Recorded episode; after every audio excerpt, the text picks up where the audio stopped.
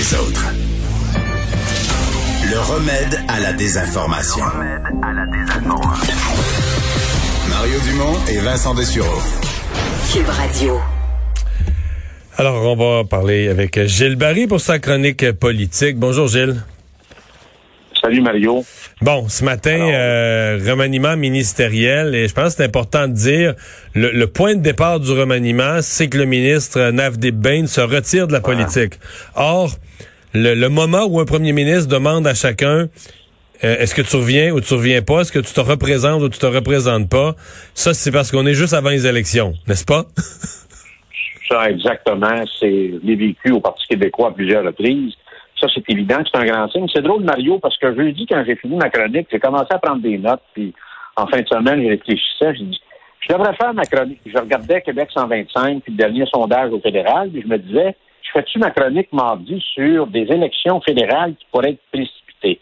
Alors, un matin, quand j'ai vu le journal de Montréal, c'était clair que c'était clair pour moi que je devais euh, faire ma chronique là-dessus. Et pourquoi Champagne? Parce que pour moi, c'est le ministre libéral le plus sympathique au Québec.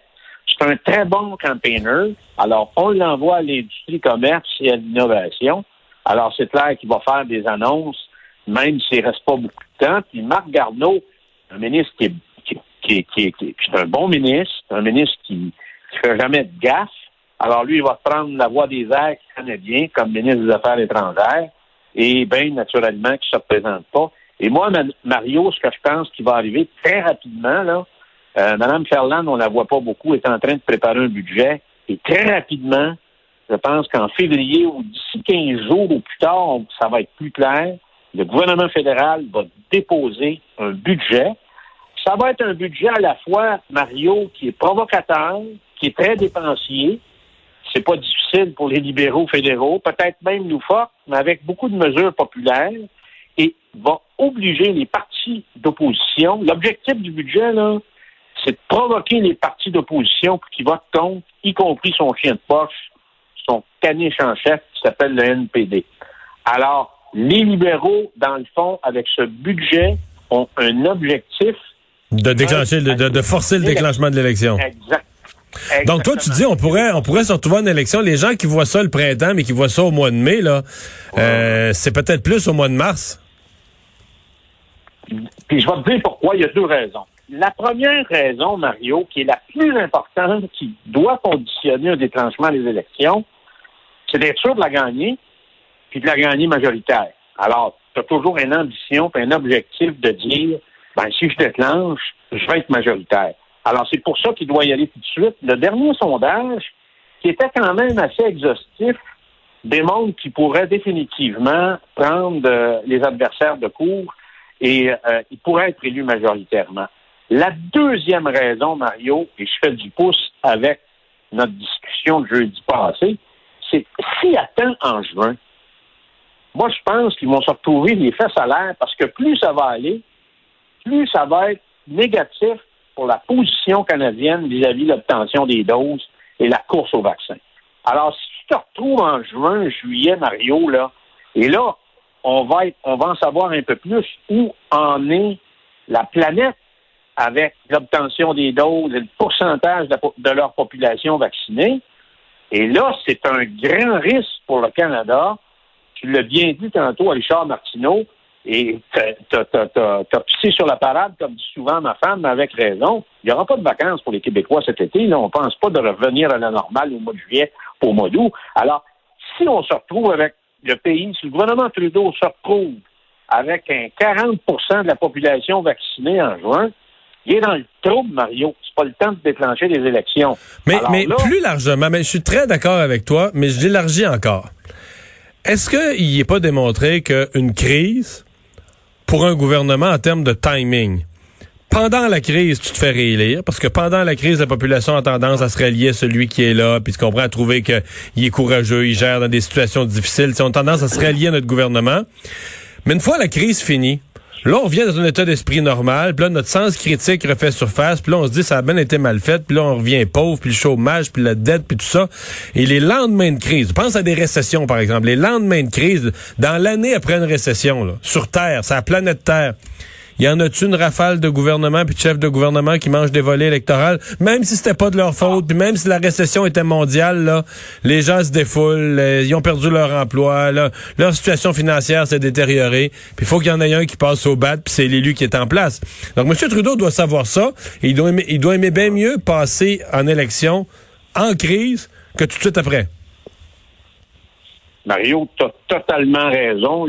L'exemple le, plus historique, on fait beaucoup référence à Churchill. C'est quelqu'un qui a vraiment été le leader politique en temps de crise, c'était lui. Et euh, l'élection est venue par la suite après la guerre, puis il s'est fait battre. Et moi, je vais te dire aussi l'autre affaire, Mario, c'est les PM de la rencontre qu'il y a eu la semaine passée, il a pas filtré grand-chose, mais ils sont pas trop contents. Et plus ça va aller, plus. Puis le doorman, les gens ne semblent pas comprendre ça encore. Puis je parle à beaucoup de monde. J'ai dit, écoutez, pourquoi le gars n'achète pas des doses? Ils ne peuvent pas en acheter des non, doses. Non. La loi fédérale fait en sorte qu'il y a un doorman au pays qui s'appelle Justin Trudeau. Fait que tantôt, tu l'as dit, il peut se garder des doses pour ses prisons, pour son monde, pour son champ de juridiction, puis ensuite, il envoie ça aux provinces. Alors, les premiers ministres vont avoir une sacrée pression de leur population, et eux vont mettre beaucoup de pression sur le gouvernement fédéral. Et plus on va aller dans l'année, plus la pression va être effrayante, ça va être difficile à supporter. Donc, pour moi, le mois de mai, le mois de juin, le mois de juillet, ça ne sera pas le temps de déclencher une élection. Alors là, il y a une fenêtre, et je pense que ce matin, ce remaniement, ce petit remaniement, j'avais déjà expliqué ça cet été, comment le léger peut nous amener au lourd. Alors moi, je pense qu'on a là la pointe de l'iceberg et je pense que quelque part dans les prochaines semaines, le gouvernement fédéral va déposer un budget et va tout faire pour que les partis de l'opposition votent contre et va déclencher une élection. Ça, j'en suis convaincu. Ouais. Euh, qu'il. Euh, ben, D'abord, euh, question, est-ce que si t'es le chef conservateur, là, t'es Erin O'Toole, tu sais tout ça, puis tu vois tout ça, tu fais quoi? Ben, je pense qu'il y, y, a toujours un risque d'une campagne électorale, Mario. Il n'y a jamais rien de garanti. Même si tu as des sondages, tu as ci, puis tout ça. Parce que des fois, il peut y avoir une, tangente dans l'élection que tu n'as pas vu venir, l'effet du signe noir qui arrive de je sais pas où, personne n'a vu ça venir, ça peut déraper. En période, mais naturellement, actuellement, euh, je pense qu'avec ce que tu as expliqué en période de crise, il y a une historique qui fait en sorte que les gens euh, ont tendance à refaire confiance à leur gouvernement. L'autre affaire reste qu'il va y avoir d'autres dossiers euh, qui peuvent arriver sur sur euh, le plancher durant la, campagne électorale, c'est sûr. Mais actuellement, il y a tellement, il y a tellement une obsession sur cette pandémie, sur le combat du virus et la course au vaccin. Alors, et, et j'ai trouvé assez curieux aujourd'hui, d'ailleurs, que Trudeau s'est fait aller sur. On a annoncé que là, euh, il mettait la main sur 20 millions de doses. C'est pas pour quand, parce qu'on on revient toujours dans ta doctrine de ta piscine, l'histoire que tu racontes. Tu veux une piscine? Oui, oui, j'en ai une. Ben, je je vais te la poser au mois de novembre ou peut-être en début décembre. Alors, les vaccins et les doses, c'est la même chose. On peut en avoir, mais ça peut être au mois de novembre ou au mois de décembre. Euh, mais là, les, les 20 000 d'aujourd'hui seraient répartis quelque part euh, dans le dans le, le, le, printemps.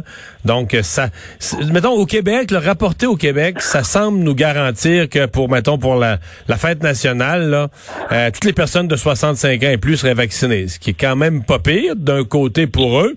En même temps, on se dit, on se dit, ça, ça veut dire que l'ensemble de la population, toi puis moi puis les autres, le, le 18-65 ans, euh, ben, ils pourront pas voyager l'été prochain. On, on, va être en train d'être vaccinés progressivement, mais on sera pas vaccinés.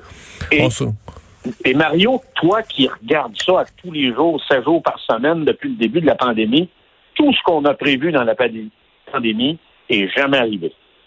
Sauf le problème lui-même qui le virus a toujours été plus fort que nos plans, que nos euh, que nos prospections. Euh, alors, c'est encore la même chose. Regarde ce qui vient de se passer dans un foyer euh, dans l'ouest de Montréal. Ils ont été vaccinés. Euh, alors, c'est quoi l'effet? Ça va être quoi l'effet du vaccin? Et ça encore, c'est pas. Il faut faire quelques semaines, quelques mois avant de voir vraiment comment tout ça hmm. va atterrir dans la population en termes d'effet. Alors pour moi, il y a une élection euh, fédérale ce printemps et euh, probablement plus tôt qu'on pense. Peut-être plus tôt que euh, tard. On t'a- là. on t'a bien entendu. Hey, merci Gilles. Salut, à Merci, bientôt. Mario. Bye bye. Alors Vincent, euh, dans les nouvelles, euh, quelques nouvelles de dernière heure, entre autres le ministre Christian Dubé là, qui vient de faire un peu, ben ça, ça m'a été dit plus tôt en journée qu'on s'attendait à recevoir des vaccins, mais là on a le compte précis là. Oui, Christian Dubé. Donc, euh, le ministre de la Santé, Christian Dubé, qui euh, donne ses chiffres il y a quelques minutes à peine sur Twitter, dès demain jusqu'à vendredi. Donc, c'est rapidement. Le Québec recevra 80 800 doses du fédéral, soit euh, presque 47 000 de Pfizer, 34 000 de Moderna seront distribués dans le réseau, seront administrés dans les prochains jours en fonction du temps pour la livraison dans le réseau et les rendez-vous avec la clientèle visée. Alors, euh, donc, quand même, si on donne 80, presque 81 000 doses Dans une semaine? en, en fait, d'ici vendredi, là, c'est, c'est, quatre jours. là. Ouais, qui vont être distribués, mais après ça, on va vacciner samedi, dimanche, lundi. euh, Effectivement, donc euh, on verra cette, cette quantité qui arrive dans le réseau. Moi, c'est une, une bonne nouvelle que ça arrive.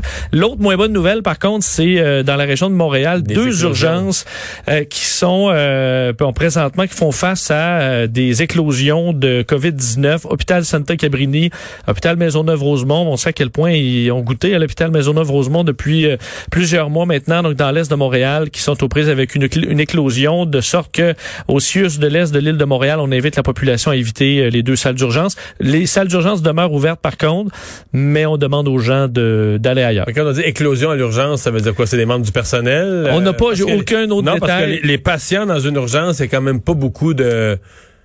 Quand même pas beaucoup de stabilité. C'est une grande rotation de patients. Est-ce qu'il y a des patients qui sont passés à l'urgence qui, On peut la- penser qu'il peut y avoir du personnel, effectivement, et des patients qui l'ont contracté là. Alors, on dit euh, essayer d'éviter ces salles d'urgence le plus possible. On a aussi du nouveau euh, par rapport à ce qui se passe aux États-Unis, euh, c'est-à-dire qu'il y a des premiers républicains, des premières voix républicaines euh, qui euh, se prononcent en faveur de la destitution de Donald Trump. Oui, et un premier représentant, John Katko, euh, qui vient de confirmer qu'il votera donc pour la destitution de Donald Trump.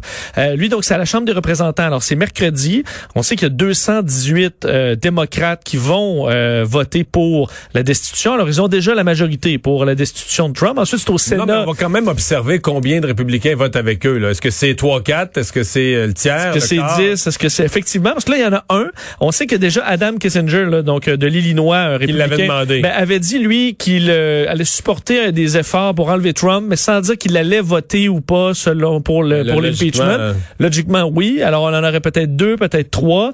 Euh, alors, on verra, mais euh, c'est quand même un signal que certains républicains euh, ne, ne, bon, ne veulent plus de Trump. D'ailleurs, ce qu'il a dit, euh, Katko, il dit pour euh, permettre au président euh, de- d'inciter comme ça à des attaques aussi violentes sans conséquence est une menace euh, pour la démocratie dans le futur aux États-Unis. Euh, et il dit pour cette raison, je ne peux pas euh, demeurer sans prendre action et je vais voter pour destituer le président. Du côté du Sénat, euh, le New York Times vient de dévoiler quand même une nouvelle d'importance, comme quoi le leader républicain au Sénat, Mitch McConnell, donc le numéro 2 là, des républicains jusqu'au non, 20, très puissant quand même. très puissant, euh, a dit, euh, selon le New York Times, à des euh, collègues que selon lui, Donald Trump avait fait euh, une, bon, carrément une offense qui peut le rendre, qui peut le destituer carrément. Alors reconnaît que ce qu'il a fait, ça peut le mener à la destitution et qu'il les mêmes contents que les démocrates vont de l'avant avec la destitution parce que ça permettrait de purger Trump des républicains de leur patte d'ici 2024. Mais ça, je suis convaincu qu'il y a plusieurs républicains qui font ce calcul-là. Si quelque chose les protège de revoir Trump dans le décor comme candidat, mais pas nécessairement, même s'il perdait à l'investiture, mais il vient brouiller tout le processus, euh, il, il acceptera pas encore une autre défaite. Sa présence dans le Parti républicain assure quasiment les démocrates d'une victoire en 2024. là. Je pense aussi, surtout si ça s'il se retrouve à la course, même si je vais me présenter, moi, juste pour mettre le trouble, euh, il y a plein de bons candidats républicains qui voudront pas y aller, là, en disant, je vais me faire ridiculiser par Trump encore une fois.